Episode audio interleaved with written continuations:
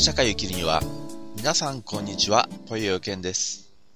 えー、よほどのことがない限り、えー、今回の番組が今年最後になると思います。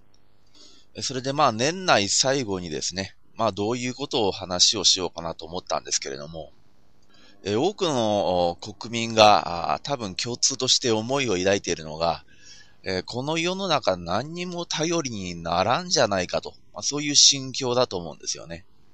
え、何にも当てにならないと。え、政治も行政も法律も、え恋人も結婚相手も、え精神科医も、え今年の年頭に初詣に行って、え無病息災を願ったのに、えとんでもない災いがあったじゃないかと。神様すら頼りにならない。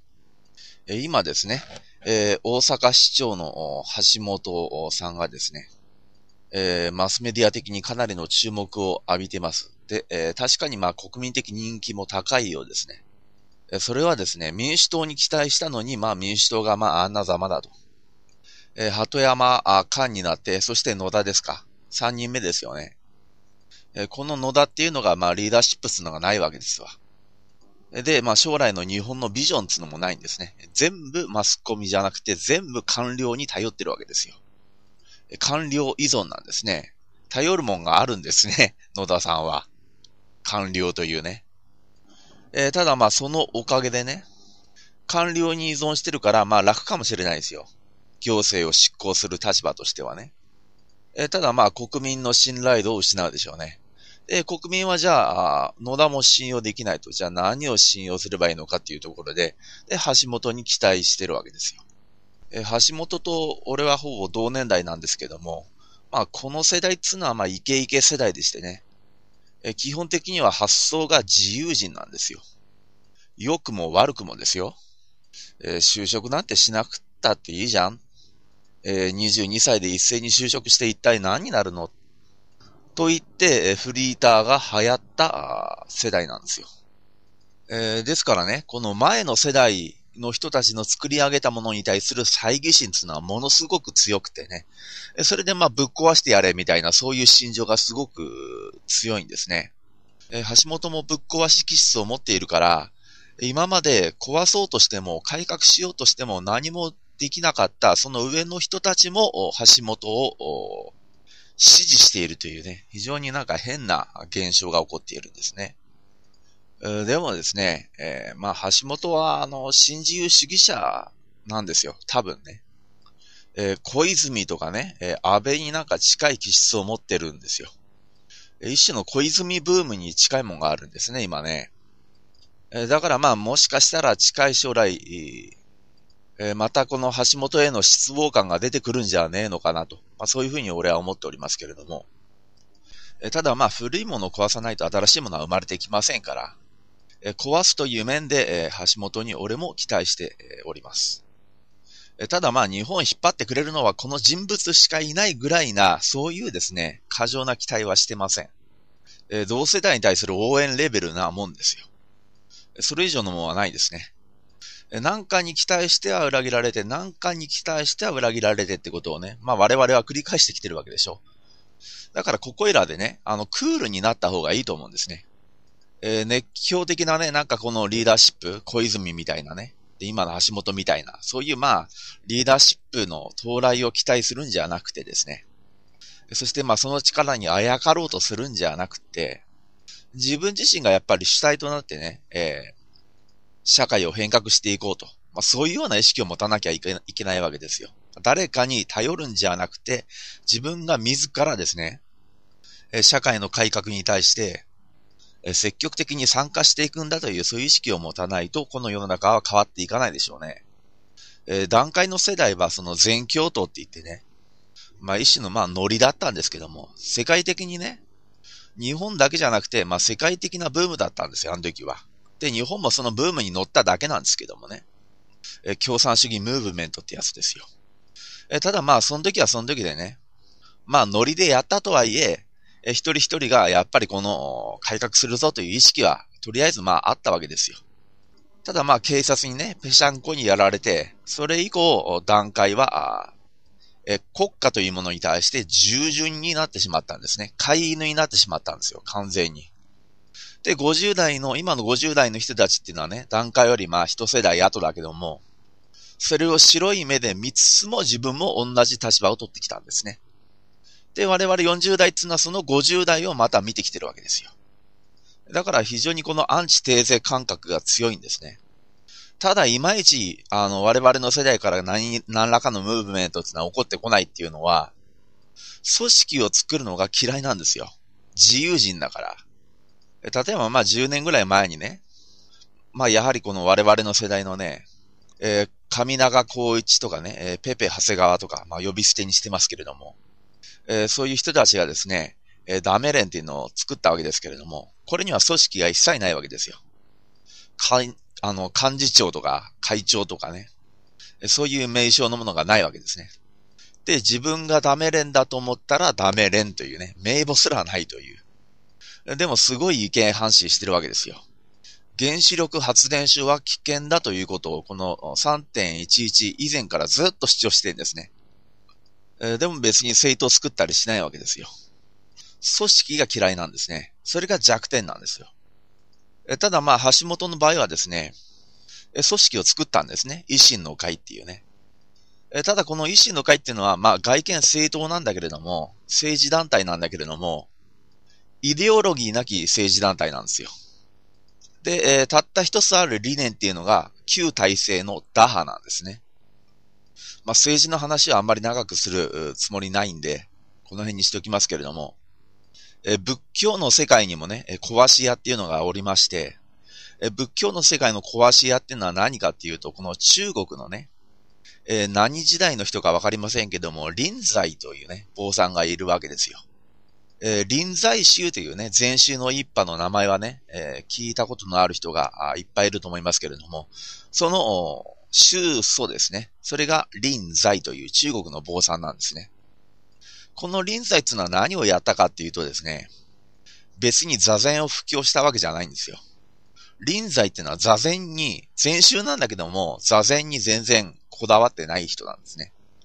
座禅を広めれば悟りを開くとか、そんなこと言ってる人じゃないんですよ。たまたま臨済の所属している宗派が禅宗であったというだけのことです。で、臨済のですね、有名な言葉は、仏にあっては仏を殺せと、祖にあっては祖を殺せと。仏にあっては仏を殺せというのはどういうことかというと、え仏ってのはまあ如来様ですね。えこの仏と出会ったら、この仏を殺しなさい。これはどういうことなのかというとですね、仏というものへの信仰を否定しているわけじゃないんですよ。臨済だって仏を拝んでるし、経文も読み続けてるわけですよ。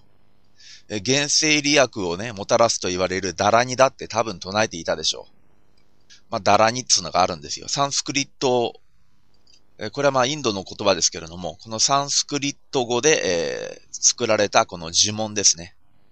これをまあ、ダラニと言います。え短いものをね、マントラと言いますね。えこういうものを臨済は別に否定してるわけじゃないんですよ。そうじゃなくて、祈ってりゃ何でもかんでも解決するんだというね、えこういう原生利益的心情、これを否定してるわけですよ。なぜならば、仏は我々に代わって仕事をしてくれるわけでも子育てしてくれるわけでもないわけですよ。やっぱり我々が自分で直接手を動かし足を動かさなきゃ何も物事は変わっていかないわけでね。だから原生利益主義になってはならないと。まあ、よく一般的にこの他力本願、他力本願っていうふうに言いますけれどもね。この他力本願っていうのは、まあ、厳密にはこの原生利益を期待することじゃないんですよ。あの、話ややこしくなっちゃいますけれども、あんまり深入りしませんけれども。えー、浄土宗とかね、えー、浄土真宗のこの他力っていう思想ですね。えー、これはまあ原生利益を頼むことじゃないんですね。えー、阿弥陀如来が、まあ人類をですね、人々を悟りに導こうとされているぞということなんですね。えー、そういう悟りへの導きの力があることを信じると。これが他力なんですよ。えー、ただまあ社会の中でね、この他力本願というものが、まあ一種の流行語になってこの原生利益を頼む力、棚からぼた持ち的な、そういうものを期待するということを他力本願というようになっただけで、それは浄土宗とか浄土真宗の思想じゃないんです。ちょっと横にそれましたけれども、えー、臨在っていうのはこの原生利益を頼むもの。原生利益を頼んでもいいんだけれども、祈れば絶対に叶うとかね。そういう期待を否定してるわけですよ。これを仏にあっては仏を殺せということなんですね。あと、祖にあっては祖を殺せと。祖っていうのは宗祖の祖ですよ。え、例えばこの日蓮宗っていうのはね、まあ、あの、身延山を総宝山とする日蓮宗に限らず、法華宗とか日蓮正宗とかね、え、講義の広い意味での日蓮宗ですけれども、え、宗祖絶対主義なんですね。え、日蓮が絶対に正しいという立場なんですよ。基本的には。まあ中にはね、立正厚生会みたいにね、もともと日蓮系の宗派だったんだけれども、今必死に日蓮に触れないようにしているみたいな、そういう宗教団体もありますけれどもね。ただこの宗祖絶対主義になるとどういうことが起こるかっていうと、その宗祖だって間違いを犯してるわけです。競技的な間違いであるとかね。まあいろいろ間違ってる可能性があると。ただこれをまあ絶対化するとどういうことになるのかと。その間違いまでも引き受けてしまうでしょ。例えば日蓮だとその、え日蓮の合信者に、厚原というね、地方のこの農民がいるわけですけれども、これがまあ日蓮にね、帰依してるわけですよ。まだ日蓮が生きてる時代ですけれども。で、まあ日蓮を信じてるということによって、その領主ですね。まあこの地域のトップですよ。その人に、まあ、憎まれるわけですね。で、恨まれると。それで、えー、あなたのこの日蓮への信仰を捨てなさいって言われるわけですよ。ところが捨てないんですね。で、強情に南明法蓮華経が正しいということを主張したと。まあ、南明法蓮華経は別に日蓮の発明じゃなくて、もともと天台の行なんですけどもね、行の中の一つなんですけれども、まあ、日蓮の信仰を捨てなかったんですね。それで結局どうなったかっていうと、処刑されてしまうんですよ。日蓮を信じて処刑されてしまうんですね。こういうことが起こっちゃうんですよ。だから臨在は、祖にあっては祖を殺せと、ね、宗祖を殺しなさいと、そういうようなことを言ってるわけですね。これは宗祖を完全に否定するんじゃなくて、宗祖だって人間なんだから間違いを起こすから、だから絶対的に信じるなんていう愚かな真似をやめなさいと言ってるんですよ。師匠が絶対とかね、指定、不にとかそんなことありえないってことなんですね。で、まあ、この臨在師の特徴として、フリューモンジっていうのがあるんですね。まあ、用語はね、あのブログに全部書いておきますんで、ちょっとブログを見てね、用語を確認してほしいんですけども、これはまあ、文字に依存しないってことなんですよ。文字っていうのはこれ、経典のことですね。経典に依存しないと。なぜならばね、この悟りとは何かなんてことは、えー、文字でもって書ききれるものではないんだと。これは日蓮も同じこと言ってますよね。南明法蓮華経というのは何かっていうと、これはこの諸仏の悟りを丸めた眼薬であると。眼薬っつうのはあの、丸めた薬ですね。薬。せいろがんみたいなやつですよ。仏の悟りを眼薬にしたものが南明法蓮華経であると。そういうようなこと言ってるんですね。なぜならば、文字にできないから。日蓮も同じようなことを言ってるわけですよ。え法華経に帰依しなさいとも言ってるんだけども、この法華経っつうのは文字で書かれた28本の法華経じゃないんですよ。妙法蓮華経という大乗仏典ですね。法華経っていうのは。その略を法華経っつうんですね。妙法蓮華経の訳を法華経っつうんですけども、この法華経を信じるというよりも、この法華経で書こうとされている悟りの世界ですよ。これを門の底、門定と言うんですけども、法華経そのものじゃなくて、法華経で伝えようとしている悟り、これに帰依しなさいっていうふうに日蓮は言ってるんですね。